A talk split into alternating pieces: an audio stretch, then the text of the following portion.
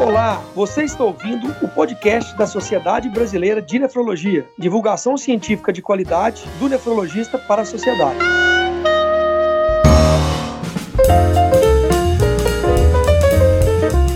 Olá, ouvintes do podcast da SBN. Eu sou o Daniel Calazans, vice-presidente da Sociedade Brasileira de Nefrologia, e hoje falaremos sobre transplante renal. E para contextualizá-los, tenho o enorme prazer de contar com figuras ilustres do transplante renal: Dr. Álvaro Pacheco, doutora Denise Glasberg e Dr. Davi Machado. É uma satisfação enorme participar desse momento com vocês e gostaria que, se possível, cada um se apresentasse, falasse suas principais qualificações e principais atividades.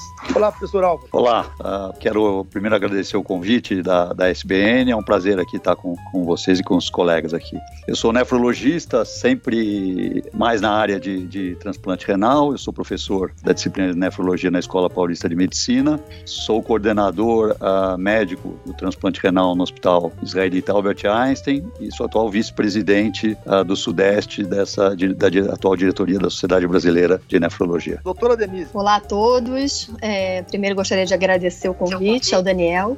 É um prazer estar aqui hoje participando desse podcast com vocês. Eu sou a Denise Segenreis Glasberg, eu sou médica nefrologista aqui no Rio de Janeiro.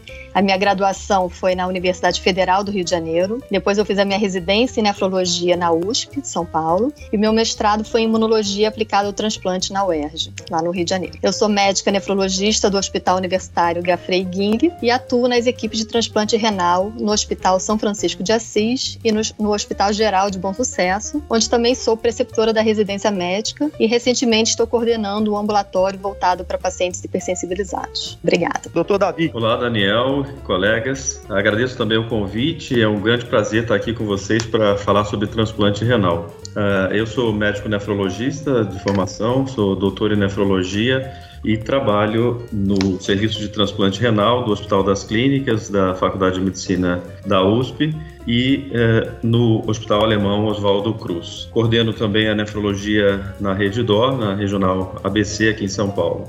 E sou diretor tesoureiro da Sociedade Brasileira de Nefrologia. Minha atuação é grande também no segmento de transplante, tanto no pré quanto no pós-transplante, no acompanhamento dos pacientes.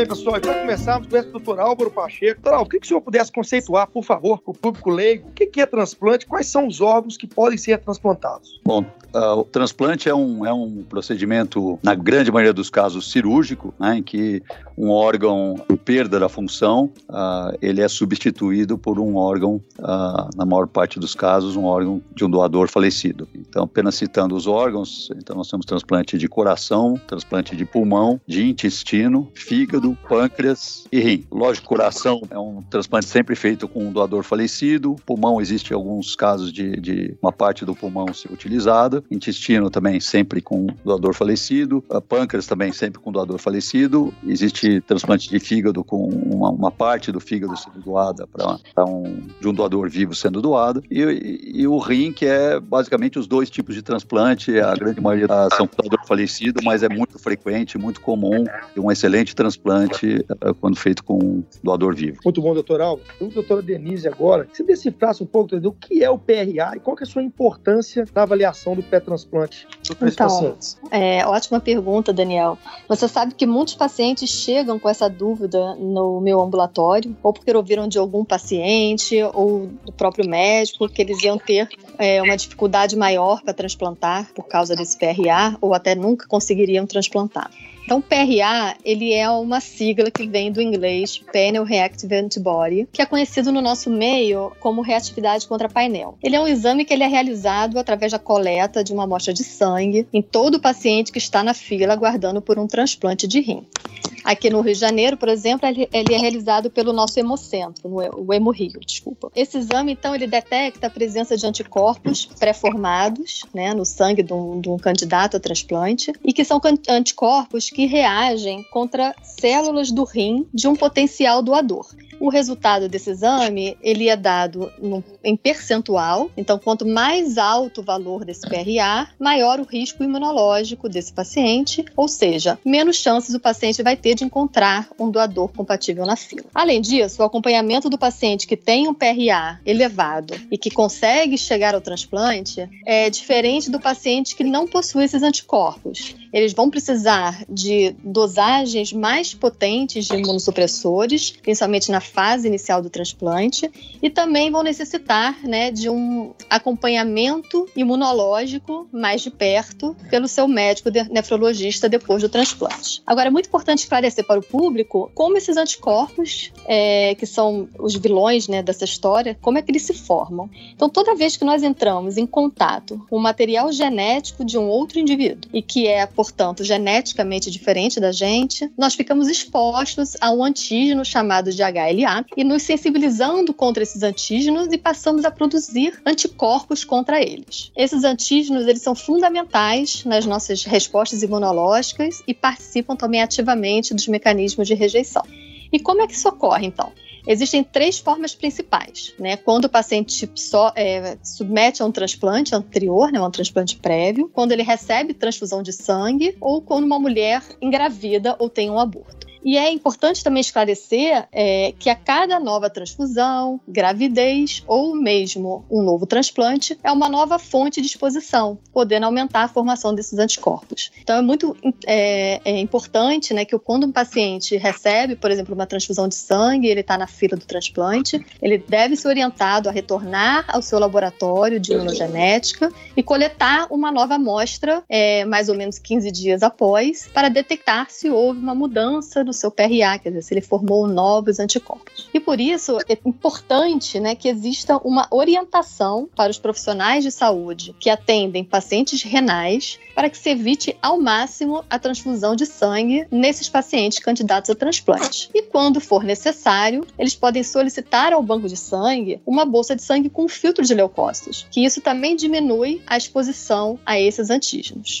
Outro ponto importante que eu acho é dar orientação às pacientes pacientes renais em idade fértil quanto ao planejamento familiar e uso de anticoncepcionais. Essa conscientização é muito importante para reduzirmos as chances, então, de sensibilização dessa população de pacientes renais contra esses antígenos. Perfeito, Denise, muito bem abordado. Vamos lá para o doutor Álvaro Pacheco. Doutor Álvaro, queria que você falasse um pouco qual que é a diferença entre o transplante do doador vivo e do doador falecido. Bom, esses, esses dois tipos de transplantes são, são realizados, o principal órgão é o, é o, é o transplante renal, né, para para esse tanto com doador vivo como doador falecido. E a, a, principal vantagem do transplante, as principais vantagens do transplante com doador vivo são a possibilidade de você planejar o, o, o, o transplante. Então, o paciente e, e, frequentemente esse transplante pode ser realizado de maneira preemptiva e, e, e ser planejado adequadamente, né? O transplante com, com doador vivo. Uh, o transplante com doador falecido tem a, a, óbvia vantagem de não, não, não se remover um órgão, não, não, não submeter uma pessoa viva, saudável, a, a cirurgia para retirada do órgão. E, então, sempre é preferível, sempre que possível, é preferível um transplante com um doador uh, falecido. Por outro lado, o transplante com, com um doador vivo, que atualmente uma estimativa no Brasil que é ao redor de 30% dos, dos transplantes são com,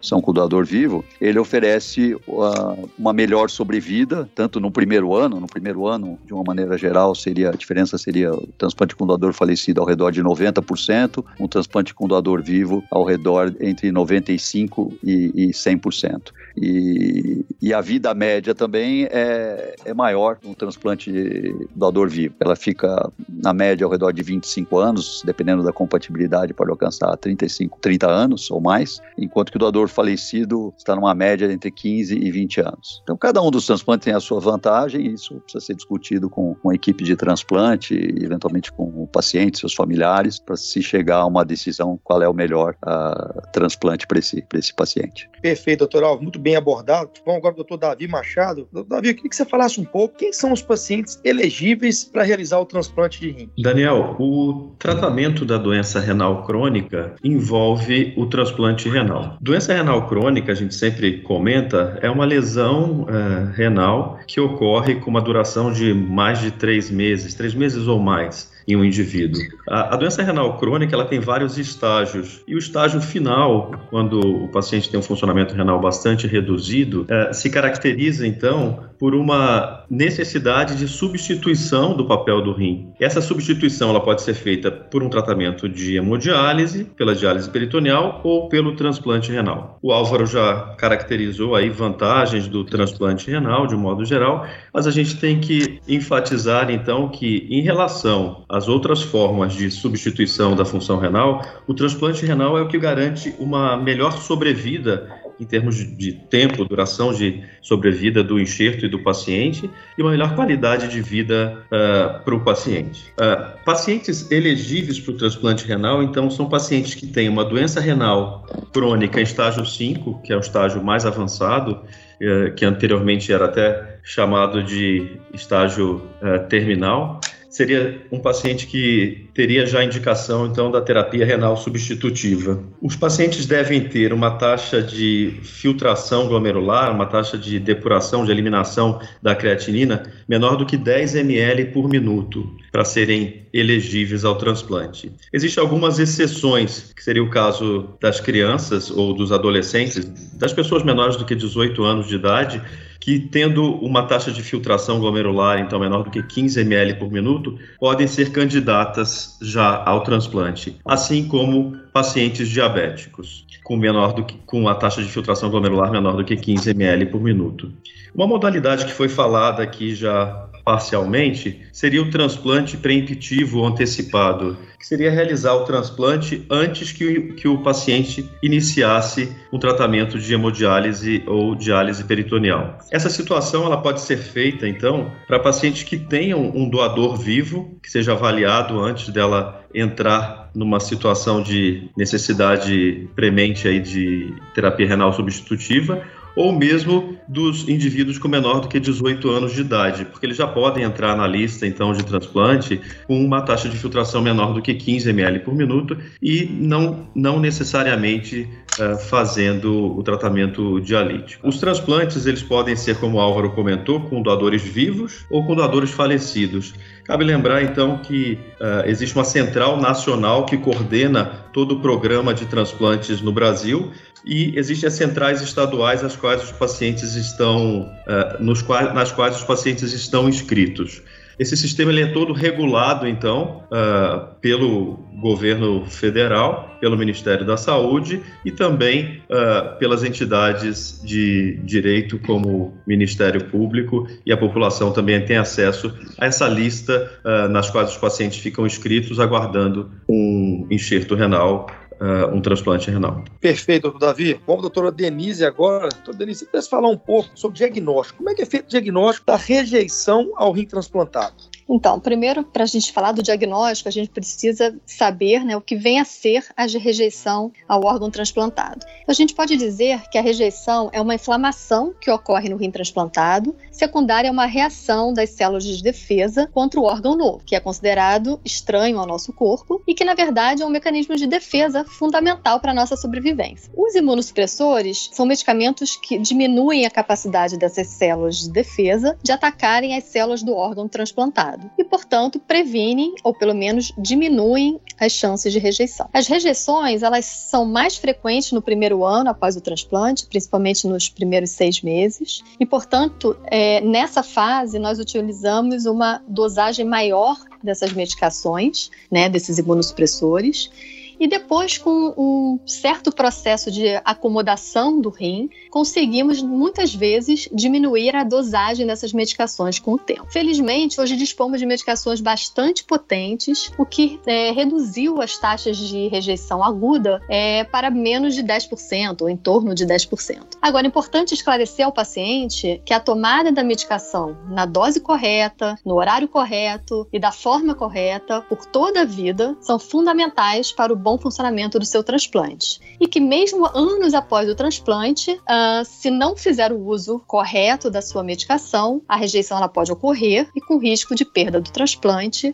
e retorno à diálise. A rejeição muitas vezes ela é silenciosa e ela pode ser suspeitada quando ocorre uma elevação da creatinina, por exemplo, no exame de sangue de rotina, e por isso é muito importante que o paciente compareça sempre às consultas agendadas pelo seu nefrologista, mesmo que ele esteja bem de saúde, sem nenhum sintoma. Ah, algumas situações também podem levantar a suspeita de rejeição, como a febre, a dor e o aumento do rim transplantado, uma redução na quantidade de urina, um ganho de peso excessivo, inchaço, e esses sintomas eles devem ser prontamente avaliados pelo seu médico, que irá solicitar alguns exames, né, de sangue, de urina, uh, muitas vezes até um exame de imagem, uma ultrassonografia do rim, para detectar uma possível rejeição ou até mesmo uma outra complicação. O diagnóstico definitivo da rejeição é realizado por uma biópsia do rim transplantado. Esse procedimento ele é realizado com uma agulha de biópsia, com anestesia local e é,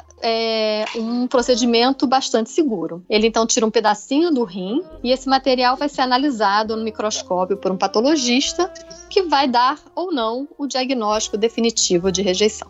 Excelente, Denise, muito bom. O doutor Davi já falou um pouco sobre elegibilidade, queria que você tocasse um pouco no ponto sobre contraindicação. Existe alguma contraindicação para o receptor realizar o transplante de rim? Daniel, a nossa atividade como médico, na nossa atividade como médico, a gente gostaria que todos os pacientes que estão então com uma doença renal crônica irreversível e avançada pudessem fazer o transplante. Mas infelizmente não é isso que acontece a gente tem que tomar algumas precauções até para uma melhor evolução do, desse paciente. Então, se ele tem uma doença renal uh, crônica potencialmente é irreversível, que teve um, um, evento de agudização, ele não deve ser uh, avaliado para a possibilidade do transplante renal. Uma outra situação que a gente se vê frequentemente uh, enfrentando é um paciente que tem uma neoplasia em atividade ou que tem uma neoplasia de tratamento recente. Neoplasia é um tumor, um câncer, e que ele tenha feito um tratamento recente. Para isso, a gente tem uma expectativa de. A gente aguarda um tempo entre o tratamento da neoplasia, entre o tratamento do tumor e a realização do transplante, para se observar se não acontece uma recidiva uh, dessa, desse tumor. Pacientes com infecção não resolvida, como por exemplo uma osteomielite, uma tuberculose em tratamento, ou que tenham um evento mais agudo, como uma pneumonia, também não devem ser submetidos ao transplante renal. Nessas duas situações que eu comentei, tanto da neoplasia quanto da infecção, o que se teme, o que nós tememos, é que com a, a imunossupressão administrada para se evitar esse processo de rejeição, esse tumor possa ter um crescimento mais rápido uh, ou essa infecção possa ter uma disseminação. Uh, pacientes com neoplasia avançada, com tumores aí avançados ou com tumores em atividade, podem ter também uma expectativa de vida reduzida. E dessa forma, a gente não traria nenhum benefício ao paciente, então, com o transplante. E por isso ele é contraindicado. Por outro lado, existem outras situações, como um paciente com risco cirúrgico proibitivo. O que seria isso? Seria um paciente que tem uma doença cardíaca avançada, como uma insuficiência cardíaca, uma lesão nas artérias uh, coronárias, uma angina, por exemplo, que é aquela dor no peito, ele deve ter o tratamento uh, dessa insuficiência cardíaca, o tratamento da doença coronariana antes do transplante e uma reavaliação para ver se ele uh, pode fazer o transplante, já que o risco cirúrgico dele seria muito grande, o risco dele vir a ter uma arritmia, dele vir a até mesmo a falecer durante a cirurgia. Tem outras situações que, que também conferem esse risco cirúrgico proibitivo, por exemplo, pacientes com doenças pulmonares obstrutivas crônicas, como bronquite e enfisema, no estágio avançado. Também, entre outros exemplos aí que a gente podia discutir. Uh, uma outra situação uh, que a gente tem que se ater é a questão da falta de entendimento do paciente sobre todo uh, o processo do transplante, sobre a necessidade de ele manter uma adesão ao tratamento após o transplante, a necessidade dele fazer o segmento de forma rigorosa após o transplante. Esse paciente pode ter uma contraindicação relativa até que a gente possa uh, ensiná-lo, possa educá-lo em relação ao transplante. Pacientes com doenças psiquiátricas ou uso de drogas ilícitas também merecem um atendimento especial e eles não têm uma, uma, uma contraindicação absoluta, mas uh, precisam também estar compensados ou abstêmicos aí para a gente pensar na possibilidade de transplante que esse transplante venha a ter sucesso. Uh, outras situações também acontecem, Daniel, como a, a impossibilidade técnica. Imagina, uh, o transplante ele é feito com a, a colocação do enxerto renal na região da fossa ilíaca do, do paciente, que é um pouquinho acima aí da, da virilha. E é feita uma conexão, então, de uma artéria do enxerto renal com a artéria do paciente, de uma veia do enxerto renal com a veia do paciente, e do ureter com a bexiga do paciente. Caso haja alguma alteração, alguma trombose, por exemplo, dessa artéria ou dessa veia, ou uma, uma alteração importante na bexiga do paciente, como uma uropatia, o transplante também pode ter uma contraindicação, já que uh, não vai ser possível, do ponto de vista técnico, o implante do órgão. Acho que seriam essa essas as principais aí contraindicações, mas para isso o nefrologista vai estar presente, vai avaliar com bastante cuidado o paciente, já que, como eu disse, o nosso objetivo é realizar mais transplantes, o nosso objetivo é conferir uma melhor qualidade de vida e sobrevida para os pacientes, então a nossa expectativa sempre é muito positiva e otimista para tentar fazer o transplante. Excelente, doutor Davi, achei bem completa a sua resposta. Toral já conceituou um pouco sobre a diferença entre transplantador vivo e doador falecido. Eu queria que ele falasse um pouco sobre os riscos para o doador de rim. Uh, Daniel, essa é uma excelente questão, né? E, e é o que principal preocupação da, das equipes que trabalham com, com transplante com, com doador vivo, que é ter certeza de que não vai haver nenhuma complicação importante uh, com o doador. Né? Uh, esse paciente, ele, é, ele, o candidato à doação, ele passa por uma avaliação clínica e laboratorial completa e, e ele só é aceito para doação se ele tiver uma saúde muito boa e se conseguir estimar um risco muito pequeno de, de complicações. As complicações elas podem ser relacionadas ao procedimento cirúrgico ou uh, a longo, médio e longo prazo para o, doador. Uh, como é uma cirurgia, vamos dizer, de médio porte, existe um risco até de morte desse, desse possível doador. Esse risco é estimado em 1 para cada 20 mil. Esse dado é, é, é americano. 1 para cada 20 mil doadores uh, vivos tem esse, esse risco. Né? E as principais causas disso seriam complicações, são comorbidades desse, desses, desse possível doador. E por isso que as equipes procuram sempre ser rígidas no, no, na sua avaliação do doador. Uh, outro risco é, são complicações infecciosas, e, e, aí eu gostaria de ressaltar, por exemplo, candidatos à doação obesos, ou às vezes até obesos uh, mórbidos. Isso já implica num risco maior uh, de não só de infecção da, da, da ferida operatória, como eventualmente de, de complicações cardiovasculares. E, mas esses, essas, próprias eh, essas próprias complicações elas são muito pequenas e, e, não, não eventualmente uma infecção uh, de parede, etc. Mas isso não é uma complicação importante. O que é a principal uh, complicação, preocupação das equipes uh, são as complicações a médio e longo prazo. E isso acontece principalmente com doadores mais jovens. Então, muitos serviços têm uma limitação, muitos programas de transplante têm uma limitação muito grande uh, para aceitar doadores uh, mais jovens, pelo risco de complicações, sendo a principal complicação a incidência de doença renal crônica, e dependendo da doença que o, o, o, o candidato a receptor teve e o parentesco entre esse possível doador, pode se estimar, principalmente doenças autoimunes, pode eventualmente se esperar um risco maior dele, do, do candidato à doação vir a, a, ter uma dessas doenças. Né? De toda forma, quer dizer, um paciente avaliado e que ele tem uma avaliação clínica e laboratorial compatível com, com a doação, o risco é muito pequeno. Estima-se que o risco de, de um candidato um, que doe o seu rim, o risco dele, dele desenvolver ao longo da vida dele esse mesmo problema, doença, uma doença renal crônica, é, dobra depois dele doar. Né? De uma maneira geral, isso depende da idade, da raça, etc. Mas de uma maneira geral, a gente pode estimar que ele dobra.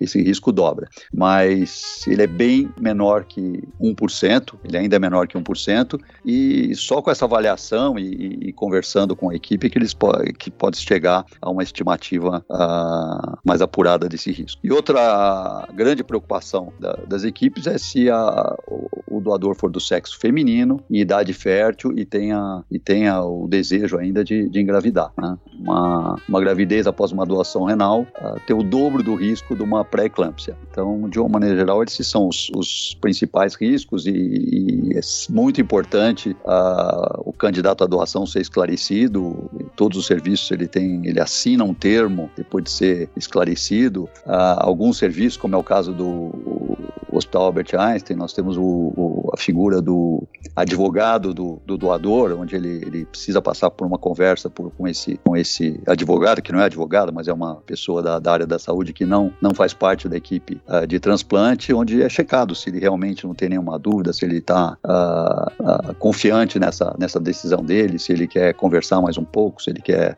se ele tem alguma dúvida. Então, é isso mais ou menos, Daniel. Excelente, doutor Alvo, perfeito.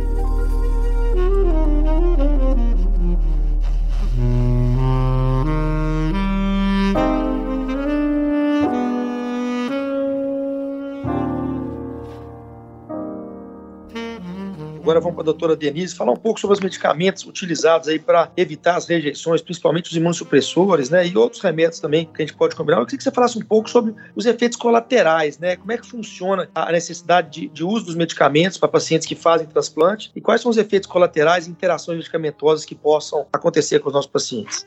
Então, Daniel, essa é uma, uma pergunta muito importante. É, é, um assunto que deve ser comentado com o seu paciente né, durante as consultas, todas as consultas, porque isso facilita muito a sua aderência ao tratamento. Como eu comentei anteriormente, a importância do uso correto da medicação, né, no que se diz respeito à prescrição médica, o horário da tomada da medicação é muito importante, se deve ingerir longe das refeições ou com alimentos. No caso, por exemplo, de esquecimento de uma dose, ela deve ser tomada logo que se lembrar e não duplicar né, a dose no horário seguinte. Outro ponto importante é que o paciente transplantado ele não deve tomar medicações sem prescrição médica. E sempre que for né, a um outro colega, um outro médico, ele deve sempre informar que é transplantado e que usa medicações imunossupressoras. Uh, numa situação, por exemplo, em que for prescrita uma medicação diferente, ele deve entrar em contato com algum membro da equipe do transplante para receber a, a devida orientação, né, pois algumas medicações podem interferir de forma importante importante com o efeito de alguns imunossupressores. Os exemplos mais conhecidos é a interação de algumas classes de antibióticos, tuberculostáticos, antifúngicos e anticonvulsivantes com as medicações tacrolimus e ciclosporinas e ciclosporina, sendo frequentemente necessário um ajuste da dose dessa classe de imunossupressores. Uh, outro ponto que eu também queria ressaltar é uma interação que é, eu acho que merece ser mencionada, que é a interação também do tacrolimus e da ciclosporina com os medicamentos inibidores da protease.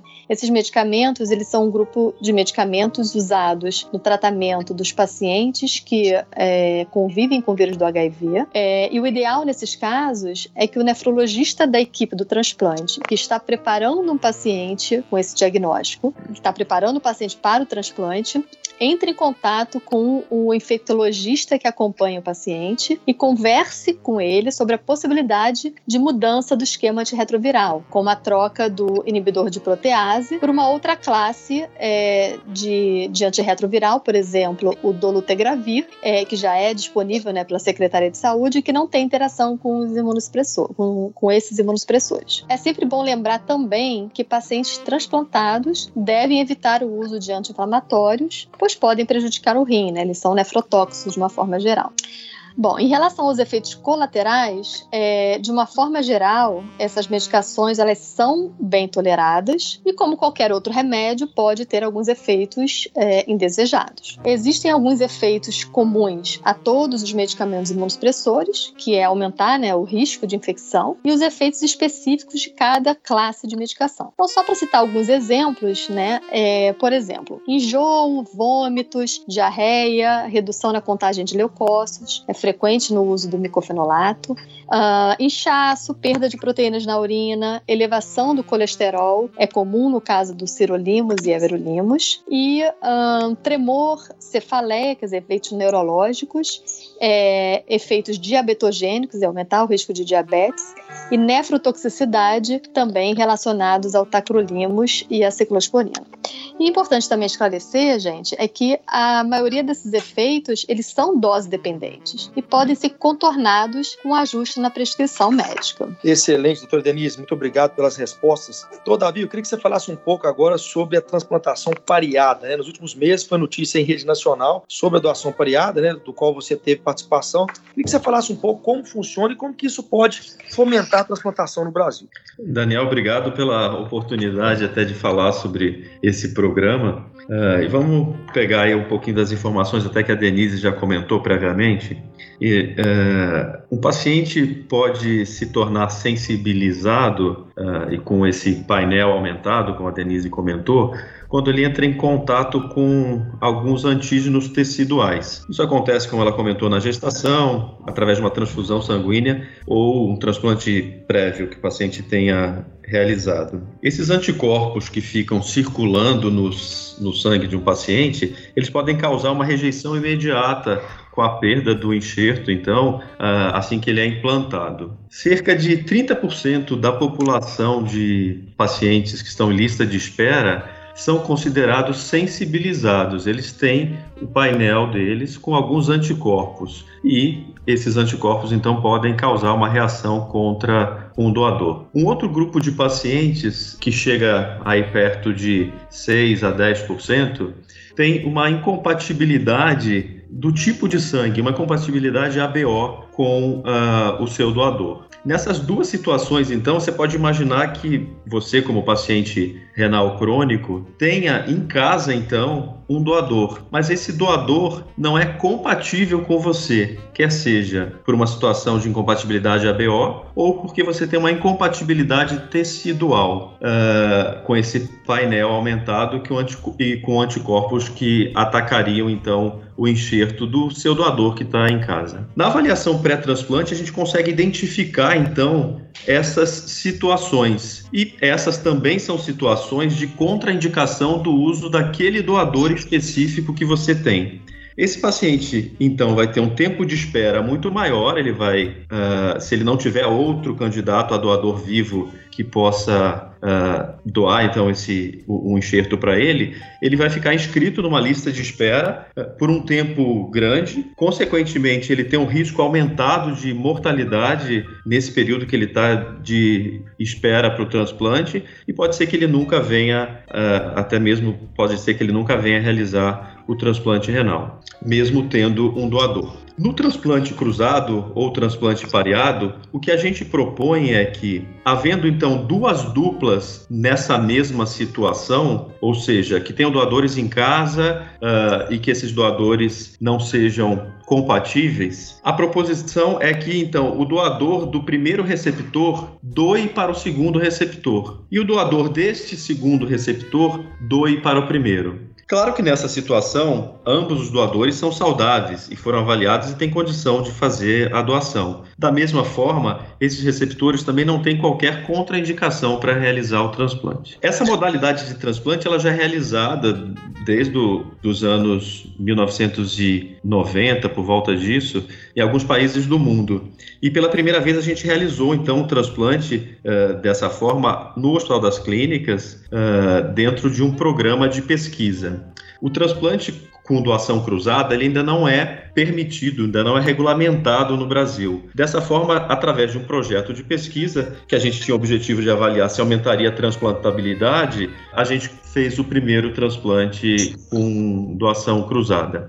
A expectativa é que ocorra um aumento da ordem de pelo menos 10% do número de transplantes quando a, a, um programa desse, desse tipo tenha crescido e tenha se difundido no Brasil. Excelente, doutor Davi. Pronto, agora o doutor Álvaro Pacheco. Professor Álvaro, a gente sabe que são realizados aí no país metade dos procedimentos que, se, que a gente teria de necessidade estimada. Então, a gente tem feito algo em torno de 6 mil procedimentos e deveríamos estar fazendo algo em torno de 12 mil. Nos últimos anos de pandemia, a gente sabe que esses números ainda ficaram aquém, abaixo de 5 mil procedimentos. E eu queria que o senhor falasse um pouco quais sugestões de política pública para contribuir aí com o crescimento de doação de órgãos no país. Daniel, essa é uma, uma excelente pergunta e um, e um ponto importante para a gente é, conversar aqui. Né? Uh, eu tenho uma visão, eu tenho uma visão uh, assim uh, parcial desse, desse, desse problema, né? Eu acho que se, como se num passe de mágica, nós conseguíssemos aumentar muito a doação, a doação de órgãos, nós não teríamos centros transplantadores capazes de fazer todos esses transplantes.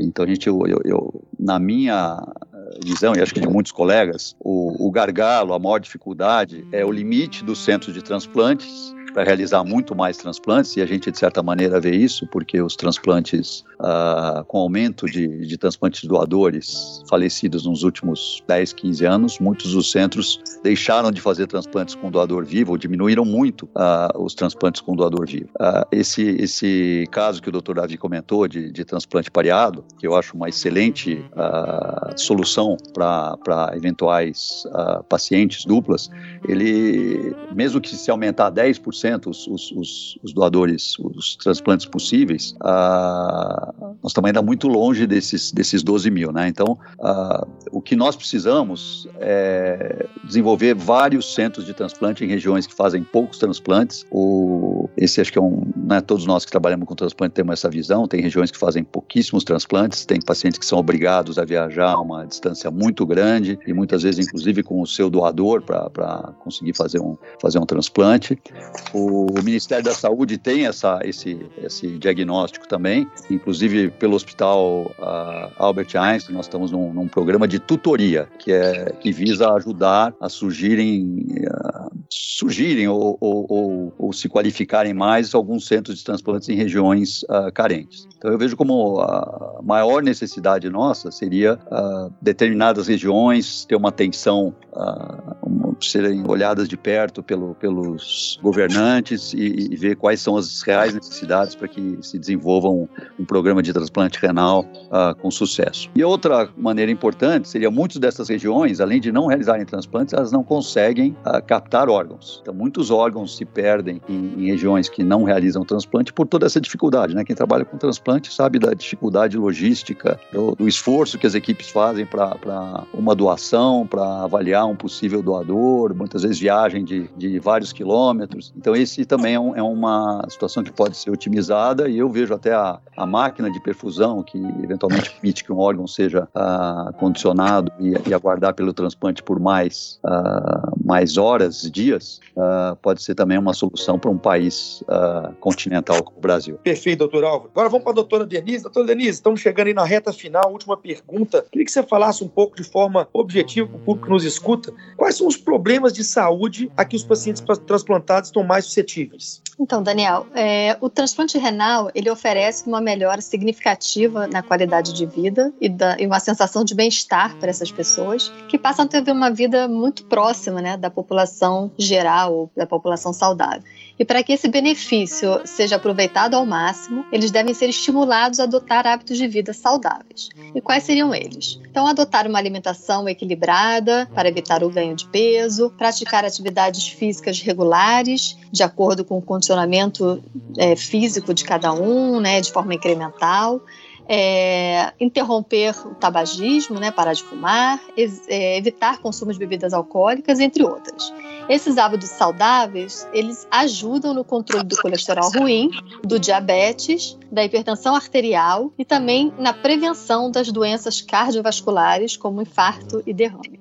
É, os exames preventivos indicados para a população em geral, de acordo com a idade, devem ser respeitados nessa população. Dessa forma, as mulheres devem frequentar regularmente seu, a sua ginecologista, o seu ginecologista, para fazer exames de preventivo, mamografia, e os homens devem fazer o rastreamento preventivo é, do câncer de próstata, né, por exemplo. Agora, respondendo mais diretamente à sua pergunta, Daniel, os pacientes transplantados, eles têm o seu sistema de defesa prejudicado prejudicado né, pelas medicações imunossupressoras e, consequentemente, os tornam mais suscetíveis a contrair infecções e também a desenvolver alguns tipos de tumores.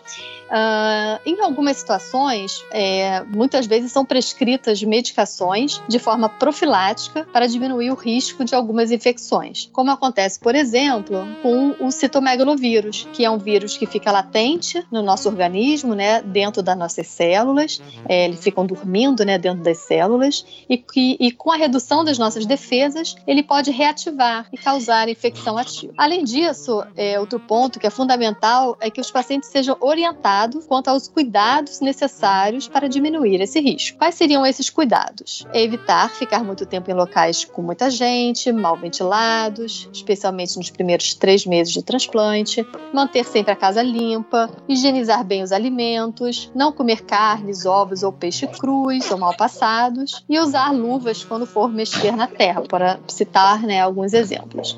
E outro cuidado importante é manter a carteira de vacinação do paciente transplantado em dia, tomando as doses de reforço, né, sempre que necessárias. É, no caso de dúvida em relação à segurança de alguma determinada vacina, entre em contato com seu médico nefrologista. Uh, e além das infecções, um outro problema que pode surgir, relacionado também a essa perda de vigilância né, do nosso sistema de defesa, como eu já comentei, é o surgimento de alguns tipos de tumores, sendo mais frequente o câncer de pele pele. E aí fica uma dica importante que para prevenção do câncer de pele, que deve ser de evitar o pegar, o pegar sol entre os horários de 10 às 16 horas, mais ou menos, né?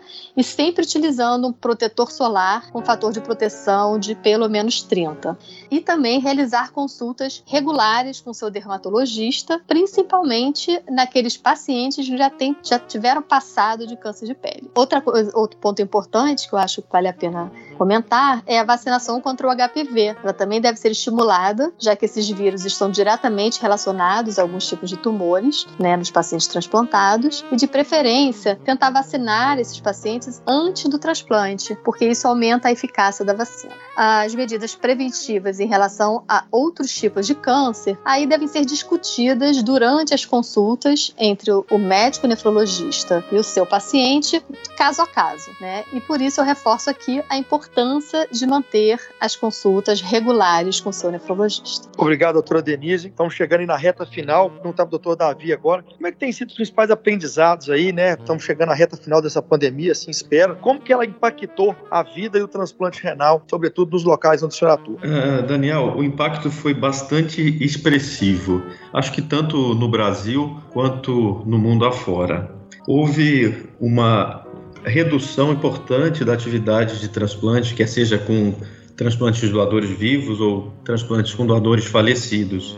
Isso aconteceu por diversos motivos, entre eles, na fase inicial, o risco desconhecido que a gente tinha da doença, uh, hospitais ocupados por pacientes com Covid e ausência de vagas, então, para se realizar os transplantes, especialmente os transplantes com doador vivo.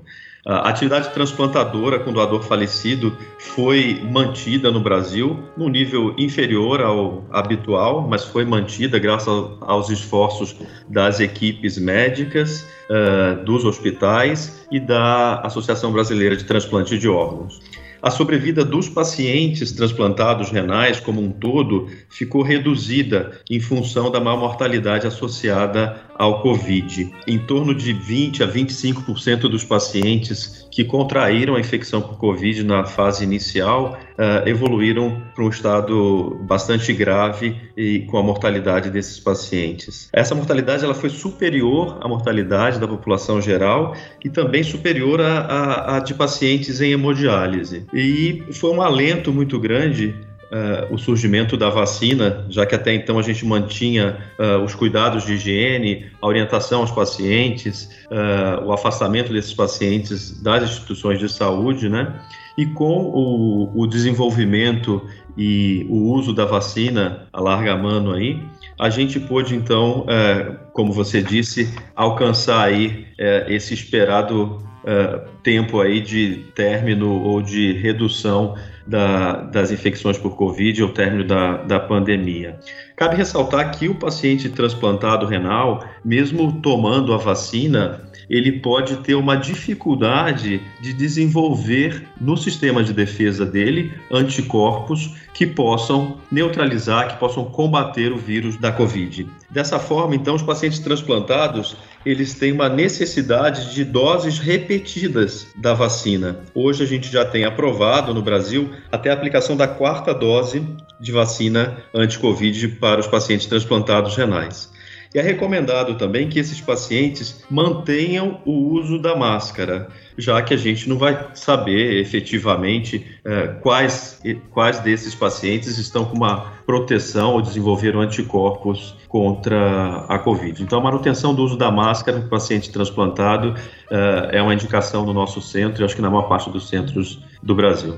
Muito obrigado, doutor Davi. Estamos chegando à reta final do nosso podcast. Passou realmente num minuto. Muito obrigado aí, doutor Alvo, doutor Denise, doutor Davi, pelo tempo dedicado aí realmente a trazer informação relevante para os nossos ouvintes. E gostaria de deixar aqui as considerações finais, que cada um de vocês três possam fazer seus agradecimentos finais e considerações finais aí. Muito obrigado. Nos vemos no próximo podcast. Bom, eu quero, quero agradecer esse, esse convite, essa iniciativa da Sociedade Brasileira de Nefrologia, na pessoa do seu vice-presidente, o Daniel é uma ótima iniciativa e, e isso contribui para o paciente uh, entender um pouco mais sobre as oportunidades que ele tem, sobre como funciona uh, o mecanismo de transplante, os cuidados que devem ter, e ele deve sempre procurar o máximo de informações, seja com a equipe uh, nefrológica dele ou uma equipe de transplante, para que ele realmente tome a melhor decisão para ele, eventualmente para um possível doador. Muito obrigado, boa noite. Eu gostaria primeiramente de agradecer o convite para participar desse bate-papo. Foi realmente extremamente prazeroso, esclarecedor. É, para parabenizar a Sociedade Brasileira de Nefrologia por essa iniciativa de gravar esses podcasts como um veículo de informação e principalmente de divulgação da nossa especialidade, que é uma especialidade tão importante e ainda muito pouco conhecida pelo público em geral.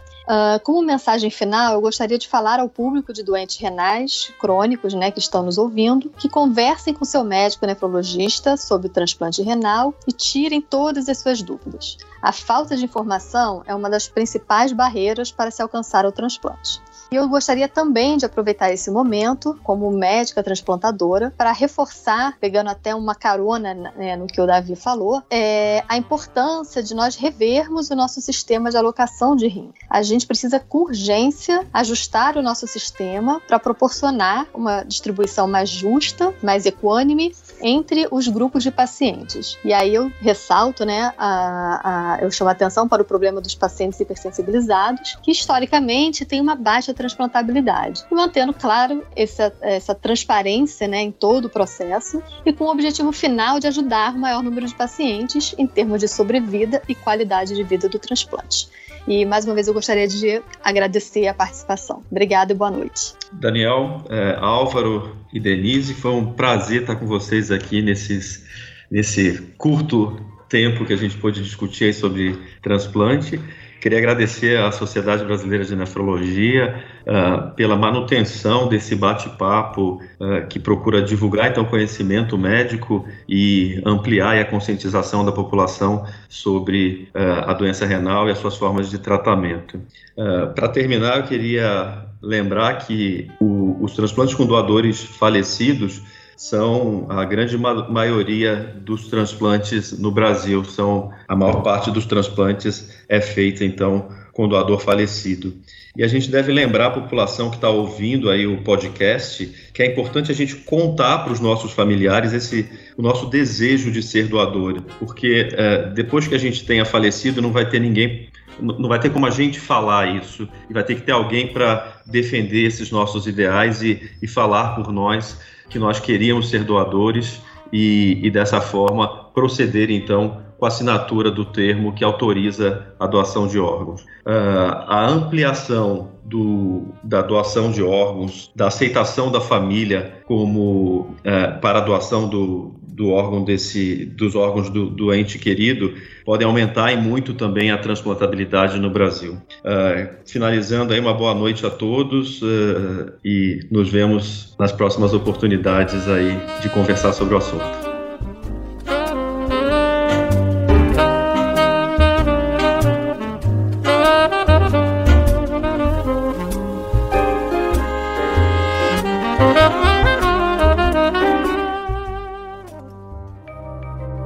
Este programa foi produzido por Mentes Deviantes. deviante.com.br. Este programa foi editado por Tapcast. Edições e produções de podcast.